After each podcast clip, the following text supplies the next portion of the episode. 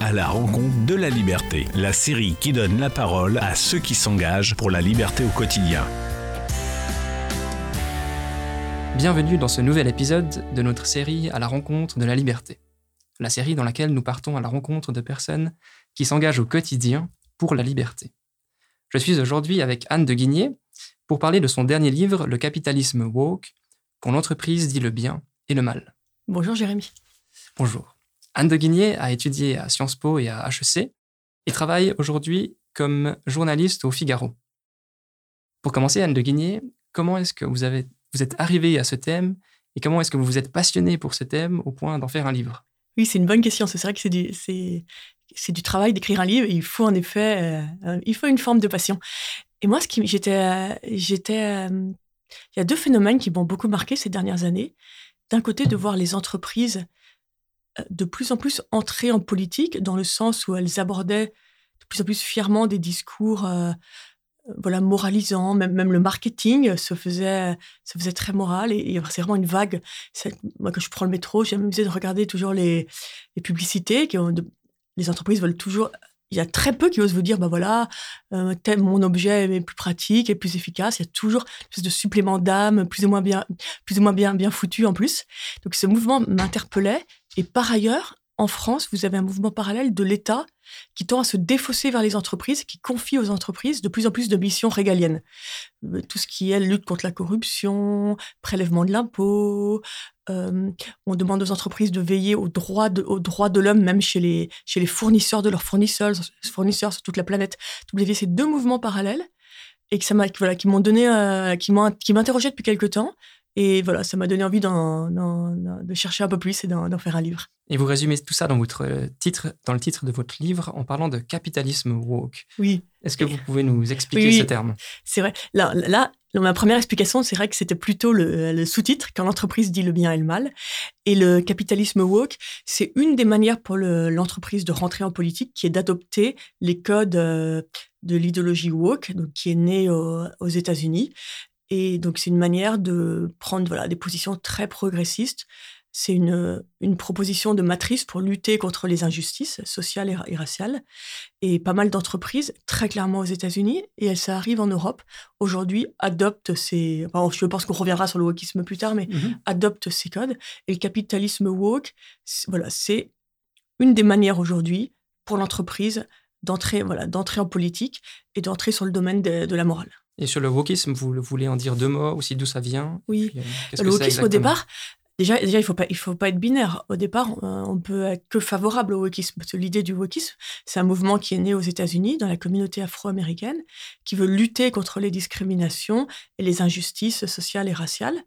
Mais à mon sens, les dernières mutations sont assez dévastatrices. Parce qu'en fait, l'idée du wokisme aujourd'hui, c'est de, de réussir à constituer une forme d'égalité des conditions donc en fait, vous, vous mettez chacun sur une échelle de privilèges. Donc la personne la plus, la plus privilégiée, ça va être l'homme blanc hétérosexuel. Et après, voilà, vous avez, voilà, il y a différentes écoles qui, qui vont décliner. Et donc, vous positionnez chaque personne en fonction de, critères essentialistes. Donc, son, son sexe, son, maintenant on dit même plus sexe, on dit son, son genre, mmh son orientation sexuelle, sa couleur de peau. Vous la positionnez sur cette échelle des privilèges.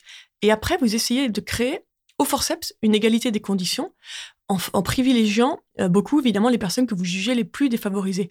Donc mon point, c'est pas de dire qu'il n'y a aucune discrimination. Évidemment que ça a été longtemps pour les femmes beaucoup plus difficile en entreprise. On voit bien en France, il y a beaucoup de sujets pour les personnes immigrées, mmh que les personnes homosexuelles ont, ça a été longtemps très difficile en entreprise et ça l'est toujours encore parfois. Mais je trouve là, voilà, on, avec, on est là pour parler de liberté avec vous. Moi, ce qui me heurte beaucoup dans cette euh, cette matrice intellectuelle, c'est qu'en fait, vous niez à chacun la possibilité de sortir de sa condition. Mmh vous dites, voilà, tu es euh, une personne homosexuelle, noire, donc tu es opprimé. Et voilà. Et la, et, et la structure va s'occuper de, de, te permettre d'atteindre l'équité avec les autres et ce qui est quand même la négation totale de la liberté individuelle par ses propres talents, de pouvoir voilà construire sa vie et tracer sa trajectoire. Mhm. C'est ça, donc c'est ce qui caractérise ce wokisme, c'est de se focaliser sur une caractéristique individuelle, voilà. donc euh, ça peut être ethnique ou euh, l'orientation sexuelle, pour en faire au final l'essence. C'est pour ça que de la personne, on parle d'essentiel, euh, vous parliez avant d'être une vision essentialiste, pour en faire une, justement une cage dont la personne ne peut pas vraiment sortir. Exactement. Et de, c'est intéressant. C'est un bon résumé aussi, je pense, du, du wokisme pour, mm. pour la suite de la discussion. Euh, vous avez des exemples Vous avez parlé, donc, on a parlé du wokisme, du capitalisme woke. Est-ce que vous avez des exemples concrets? Il y en a aussi plusieurs que vous présentez dans votre livre, euh, des manifestations du capitalisme woke, pour que les auditeurs et les auditrices comprennent de quoi il s'agit? Bah, vous avez, alors aux États-Unis, c'est très répandu. Vous avez peut-être la moitié des entreprises qui ont des safe space réservés à certains salariés, c'est-à-dire des lieux physiques ou le plus souvent en ligne, par exemple, où n'iront que les personnes de telle couleur de peau, de telle orientation sexuelle, euh, voilà, et, d'autres n'ont pas le droit, n'ont pas le droit de venir dans ce lieu avec l'idée qu'il faut, faut discuter ensemble de ces discriminations et que vous allez et que vous serez agressé, opprimé si quelqu'un de différent vient dans votre votre espace. Vous avez des voilà, vous avez c'est très documenté. Beaucoup de grandes entreprises américaines, d'emblée, regardent, proposent des formations différentes à leurs salariés selon leur couleur de peau. Vous avez chez Disney, il y a des groupes affinitaires qui sont liés à la couleur de peau. Vous avez une. Euh, C'est-à-dire, donc concrètement, qu'est-ce qu'on fait Concrètement, c'est que vous avez un groupe pour les latino-américains, un groupe pour les, pour les noirs, un groupe pour les asiatiques. Euh, il s'appelle pas groupe asiatique, mais il s'appelle je sais plus trop quoi. Et, quand vous arrivez en tant que salarié, les RH concrètement vous orientent vers le groupe qui correspond à votre couleur de peau. Les blancs n'ont pas de groupe parce que les blancs sont les oppresseurs dans ce schéma. Mhm. Et les blancs, on leur propose des, euh, par contre, des formations aux privilèges blancs pour voilà les rééduquer, leur voilà leur, leur faire voilà bien remarquer à quel point ils oppressent les autres. Et euh, il y a un fond dedans et voilà, il y, a évidemment un, fond de vérité, surtout quand on connaît, l'histoire américaine, la lutte pour les droits civiques, ces années 60, c'est une histoire très douloureuse. Donc voilà, il faut pas, on peut regarder ça vu d'Europe en disant mais c'est quoi, c'est quoi, c'est la folie douce. Mmh. Ça correspond évidemment à une réalité, mais moi je pense que cette manière cette, voilà, cette, cette vision intellectuelle aujourd'hui de d'enfermer chacun dans sa couleur de peau, c'est vraiment une forme de, racialisme qui revient et qui, à mon, sens, à mon sens, est assez terrifiante. Donc, vous avez, voilà, vous avez plein d'exemples d'entreprises comme ça qui ont des formations différentes selon l'orientation sexuelle ou la couleur de peau. Donc, par exemple, des séminaires réservés aux hommes blancs hétéros, mhm. qui sont donc les plus privilégiés. Donc c'est vraiment, c'est vraiment ceux qu'il faut, il faut s'occuper en premier. Mais de manière beaucoup plus structurelle, vous avez aujourd'hui, depuis cette année, le Nasdaq. Pour être coté au Nasdaq, donc le Nasdaq, c'est la grande bourse des valeurs, euh, des valeurs euh, technologiques. américaines. Et eh ben, il vous demande, il faut qu'au conseil d'administration de l'entreprise, il y ait au moins deux minorités, une personne qui se reconnaisse dans le genre féminin, donc voilà, donc voilà, on ne dit plus une femme, mais une personne qui se reconnaît dans le genre féminin, et une personne de minorité sexuelle ou, de, ou, de, ou ethnique en plus. Donc là, c'est vraiment une forme d'affirmation, institutionnalisation de cette mmh matrice woke. Donc aujourd'hui, c'est le Nasdaq, et avec évidemment le, la possibilité, on va voir, qu'ensuite ça se propage à la SEC, la grande bourse new-yorkaise, puis la bourse de Londres, et puis enfin Euronext en Europe. On va voir. C'est intéressant, cette institutionnalisation de, mmh. de, ce que vous décrivez comme capitalisme woke. On pourra y revenir, euh, y revenir à la fin. Hum, vous avez parlé de l'exemple de Disney, qui est donc un exemple aussi à l'interne de, la manière dont on l'applique, ce, ce wokisme, donc cette cette manière d'attribuer, de, définir mm. quelqu'un avec un critère précis pour ensuite le mettre dans une sorte de case. Il y a différents exemples dans votre livre qui m'intéressent beaucoup. J'aimerais bien en parler parce que je trouve que ça, ça illustre bien cette thématique. Vous avez parlé des suppléments d'âme. Vous pouvez nous donner des exemples sur Decathlon. Euh, qu'est-ce que vous avez comme autre exemple? L'exemple de Decathlon, la manière dont ils ont eu ce supplément d'âme avec CNews, par exemple. Oui, Decathlon. Oui, bah ça, il y a pas. Y a... Decathlon, c'était frappant parce que c'est vraiment une entreprise. Moi, l'exemple de Decathlon m'avait beaucoup frappé parce qu'en France, c'est peut-être moins, moins, connu, moins connu en Suisse, Decathlon, mais. on les a aussi. en France, c'est vraiment l'entreprise mais c'est un truc préféré des Français d'ailleurs. C'est pas, c'est dans tous les, dans tous les. Et, objectivement, dès que vous avez des enfants, euh, Decathlon c'est le paradis. Vous occupez toute la famille euh, pour très. Donc c'est une entreprise voilà très forte dans le paysage français et vraiment euh, très très universaliste quoi. Qui vraiment, je pense que toutes les familles françaises, c'est type chez Decathlon. Donc j'étais très étonnée de les voir comme ça prendre une position clivante en retirant à un moment donné leur publicité de CNews et ils l'ont fait en fait.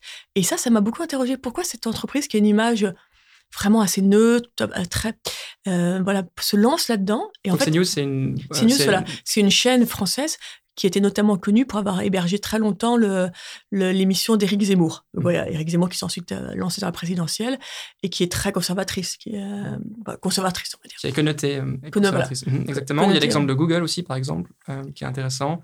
Et Google, euh, ah, Google, c'est vraiment la, Google euh, aux États-Unis, c'est vraiment l'entreprise qui fait, enfin, voilà, qui fait des leçons de morale toutes. Donc il y a mille et un exemples sur Google. C'est intéressant parce qu'on connaît ça, on connaît moins cette phase de Google, il me semble, en Europe par exemple, cette manière de s'engager aussi. Oui, bah, par exemple, le tout dernier exemple de Google, des réflexions sur la, la race, il faut appeler des choses, c'est qu'ils ils ont voulu adapter les moteurs de recherche à la couleur de peau. Donc vous avez une option où vous pouvez indiquer votre, votre couleur de peau avant de faire votre recherche avec l'idée, non, mais c'est quand même un, un doux délire. Hein. On revient vraiment, c'est le retour de la race depuis quelques années, c'est incroyable. Euh, donc avec l'idée que selon votre couleur de peau, vos recherches vont être différentes et que donc vous êtes forcément discriminé si vous êtes une personne de, par exemple, de couleur de peau noire parce qu'on vous inflige les recherches des blancs. Donc c'est quand même euh, très fondamental ce qui se passe euh, sur ces sujets. Mmh. Et vous donnez aussi un exemple intéressant sur les restaurants où Google. Oui, et ça c'est voilà, c'était suite au mouvement Black Lives Matter pour essayer de soutenir les, les personnes noires où Google signalait les restaurants tenus, tenus par des Noirs, par des propriétaires noirs, pour inciter, enfin, si pour que si le consommateur avait envie de privilégier des personnes noires, il puisse, il puisse les trouver. Mhm. Le paradoxe ici, c'est que, comme en utilisant la race comme critère, au final, c'est autant les antiracistes que les racistes qui pourront utiliser ce critère pour euh, choisir leur restaurant. Oui, oui, c'est très, c'est assez, c'est vraiment vertigineux ce retour de la mhm. race dans le débat public, et on a l'impression que les, les grands intellectuels woke jouent avec le feu sans totalement maîtriser, enfin, que c'est, un mmh. peu, ils ont un peu ouvert la boîte et que je sais pas s'ils réalisent totalement ce qu'ils sont en train de faire dans, dans la sphère intellectuelle. Mmh. C'est très intéressant, on a compris de quoi il mmh. s'agit, de ce que c'est le capitalisme woke, pourquoi vous êtes critique aussi, je crois, et que c'est quelques exemples qui nous permettent de comprendre euh, de quelle manière on retrouve ça dans notre espace public? Comme vous l'avez dit, euh, la publicité a pas mal évolué et puis euh, peut-être qu'on s'y est gentiment habitué. Ce serait intéressant aussi de comprendre le rôle de l'entreprise dans la société parce qu'on peut dire, bon voilà, la société, elle est impliquée, enfin l'entreprise est impliquée dans la société, dans le discours politique, pourquoi pas? De quelle manière est-ce que ça a évolué? Est-ce que l'entreprise n'a pas toujours été euh, impliquée de cette manière-là? Est-ce que c'est très différent? La, situation actuelle, est-ce qu'elle est très différente ouais. d'il y a 50 ans ou 100 ans? Elle est l'entreprise, vous avez raison, elle est dans la société, donc elle est traversée par tous les débats de la société. Donc elle est évidemment traversée par tous ces débats identitaires. Ça, c'est complètement euh, normal, parce que l'entreprise n'est pas une monade euh, qui serait hors de la société. Après, ce qui a vraiment changé, l'entreprise a toujours été liée à la sphère politique. Euh, ben voilà, on va pas, on n'a pas deux heures devant nous, donc on va pas faire l'histoire depuis l'Empire romain. Mais euh, voilà, les, les, sous l'époque, des rois, c'est vraiment le, et même pas, même avant la révolution industrielle, l'État vraiment organise la sphère productive. Ensuite, vous avez un début d'émancipation euh, à la révolution industrielle, c'est pour lever des capitaux. Il faut davantage protéger l'actionnaire. Donc, on, va le, on, va, on va créer les statuts modernes de l'entreprise et la société. La, la, la, société anonyme. La société anonyme, voilà, la responsabilité limitée. Voilà le, le, mot manquait. Et donc, donc ça, et, euh, mais, et, et longtemps après, tout le XXe siècle, vous avez une forme de, voilà, avec des moments plus ou moins harmonieux, de, vous avez ces deux, voilà, ces deux euh, le capitalisme et démocratie qui avancent pas à pas avec des moments de tension, des moments plus difficiles. Mais, mais, mais voilà, qui grosso modo, il y a une forme de, coordination, mais qui est rompue avec la, mondialisation depuis quelques décennies, dans le sens où l'entreprise aujourd'hui est plus puissante que les États. Et c'est dans ce sens-là où, vraiment il y a une différence. C'est qu'aujourd'hui, une entreprise comme Google, euh, Facebook, ont bien plus de pouvoir qu'un État d'influer, par exemple, sur la définition de la liberté d'expression les États essayent de réguler. L'Europe, euh, l'Europe ne regarde pas passer les trains. Hein. Ils essayent de faire des choses. Euh, c'est très intéressant ce qui se passe à Bruxelles, mais euh, c'est compliqué. Donc il y a vraiment eu une rupture. Vous parlez, c'est très intéressant, vous parlez de cette comparaison entre l'État et puis l'entreprise. Cette entreprise, ces multinationales dont on parle si souvent, qui sont désormais tellement puissantes ou qui ont souvent même des chiffres d'affaires qui sont supérieurs au, au PIB des pays. Dans votre livre, vous parlez de la démocratie des actionnaires je crois que c'est intéressant qu'on s'arrête là-dessus, que vous nous expliquiez d'abord ce que c'est, et puis quel rôle ça joue justement dans cette idée pour la société démocratique, quel rôle ça joue dans l'échange d'idées et puis euh, dans l'implémentation des idées. Tout d'abord, qu'est-ce que c'est la démocratie des actionnaires pour, ceux qui nous écoutent?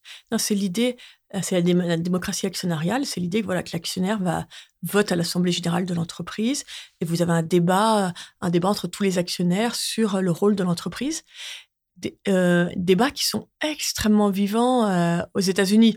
Euh, je ne sais pas tellement en Suisse comment ça se passe. En France, c'est encore, c'est encore très timide, il faut être honnête. Hein, c'est encore beaucoup la direction qui, qui mène, qui décide. Aux États-Unis, les actionnaires ont vraiment des débats très importants. Et d'ailleurs, vous voyez dans les débats, dans les débats des, des assemblées générales des entreprises, vous voyez arriver des thèmes qui seront ensuite repris par les politiques un ou deux ans plus tard. Aujourd'hui, les nouveaux thèmes politiques émergent beaucoup plus dans les débats des assemblées générales aux États-Unis. Hein. C'est, vous voyez, par exemple, là, depuis un an ou deux, vous avez le sujet de, de la fiscalité, qu'il ne faut pas, de, évidemment, respecter le droit, mais au-delà de ça, qu'il ne faut pas trop maximiser les arrangements fiscaux dans les grandes assemblées générales américaines. Donc, c'est ça. Donc, la démocratie actionnariale, c'est l'idée que vous pouvez aussi bien, justement, si c'est l'entreprise qui fixe désormais la norme, il faut devenir actionnaire pour participer à ce débat, rentrer et débattre voilà, du bien fondé de l'entreprise. Mhm. Dans, cette dans cette démocratie actionnariale, ce qui est très important aussi, c'est ce qu'on appelle les proxy advisors. Donc, c'est des mhm. sortes de grandes entreprises qui conseillent les actionnaires et qui font leur travail à leur place. Et donc, eux, ils ont aussi en Suisse, euh, mais il me semble, sauf dans, dans toute l'Europe, beaucoup d'influence justement parce que c'est des grandes entreprises qui, qui rendent beaucoup de services. Donc, on ne peut pas vraiment éviter probablement mm. qu'ils auront un, un impact fort euh, en Europe ces, prochaines années. Et donc, euh, si ces entreprises s'engagent dans le discours public, euh, donc cette démocratie, au final, la démocratie qui normalement a lieu dans la sphère politique institutionnelle de l'État, au niveau étatique, est-ce que maintenant, en fait, on a ce discours, ce débat démocratique à l'intérieur des entreprises? Oui, c'est le, c'est, le, c'est le risque. Hein. Et il faut voir aussi quand la sphère politique s'est aussi beaucoup affaissée. la, la, dernière campagne française, c'était incroyable pour tous ceux qui, aiment la politique. La, teneur des débats était vraiment euh, très faible. nous, on, est très attachés en France au grand débat d'entre-deux tours. Et là, vraiment, le, débat entre les deux candidats qualifiés pour l'entre-deux tours était incroyable. Il a été nulle part euh, question des, valeurs. C'est un débat technique sur comment, voilà, comment augmenter le pouvoir d'achat des Français. C'était vraiment assez, assez fascinant. Et donc, assez légitimement, les citoyens ont tendance à se dire, mais en fait, euh, tournons-nous vers l'entreprise pour les sujets, les grands défis qui, nous, qui comptent pour nous. Au fond, il faut peut-être les confier à l'entreprise et menons le débat au sein des entreprises. Et c'est vrai que les patrons euh, font face à des... C'est compliqué pour eux parce qu'au sein de l'entreprise, il y a de plus en plus d'activistes qui donnent leur avis, qui demandent, qui exigent des changements. Et, et, le, la mission de, patron d'entreprise a changé. Hein. Il faut vraiment maintenant, aujourd'hui, aussi prendre en compte euh, tout cet aspect mmh. politique. Pendant la campagne présidentielle, si on prend l'exemple français maintenant, on avait apparemment trop de thématiques technique ou technocratique. Et ce qui a manqué peut-être, c'est quoi? C'est des sujets qui sont plus justement qui permettent de transcender, de se permettre de se, de se demander qu'est-ce que la justice, qu'est-ce que quel est le rôle de. Hein, vraiment, je pense. Mmh. Bah voilà, on a eu. Bon, il y a eu, un, on va pas refaire la campagne française, mais il y a eu un sujet que le, que le président qui a été réélu n'a pas fait campagne, tout simplement. Mmh. Bon, il y a eu aussi la guerre en Ukraine qui, qui a compliqué ses plans. Mais est-ce que l'entreprise permet justement dorénavant de désormais en fait permet d'avoir des de traiter ces thématiques qui permettent de transcender euh, l'actualité, de se poser ces questions si importantes de, ben, de justice sociale, par exemple, quand on dont on entend souvent parler. Oui, moi, moi je crois que l'entreprise n'est pas armée pour y répondre.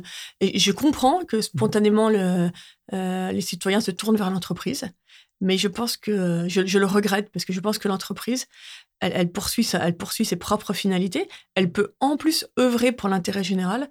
Mais je, je, ne crois absolument pas qu'elle puisse définir l'intérêt général. Mmh. Et je pense que le Parlement reste vraiment le lieu de définition de l'intérêt général, qui est aujourd'hui très, très faible. Mais quoi que le nouveau Parlement français, là, c'est chaotique. Mais voilà, au moins, il y a, y a, du débat qui revient, ce qui est plutôt réjouissant pour, ce, pour, pour la politique. Franchement, on va voir comment ça évolue. Mais, mais voilà, oui, je, je comprends que les citoyens se tournent vers l'entreprise je comprends que les patrons qui sont assaillis de tous côtés pour prendre des positions le fassent, parce que c'est très compliqué pour eux de, de prendre du recul.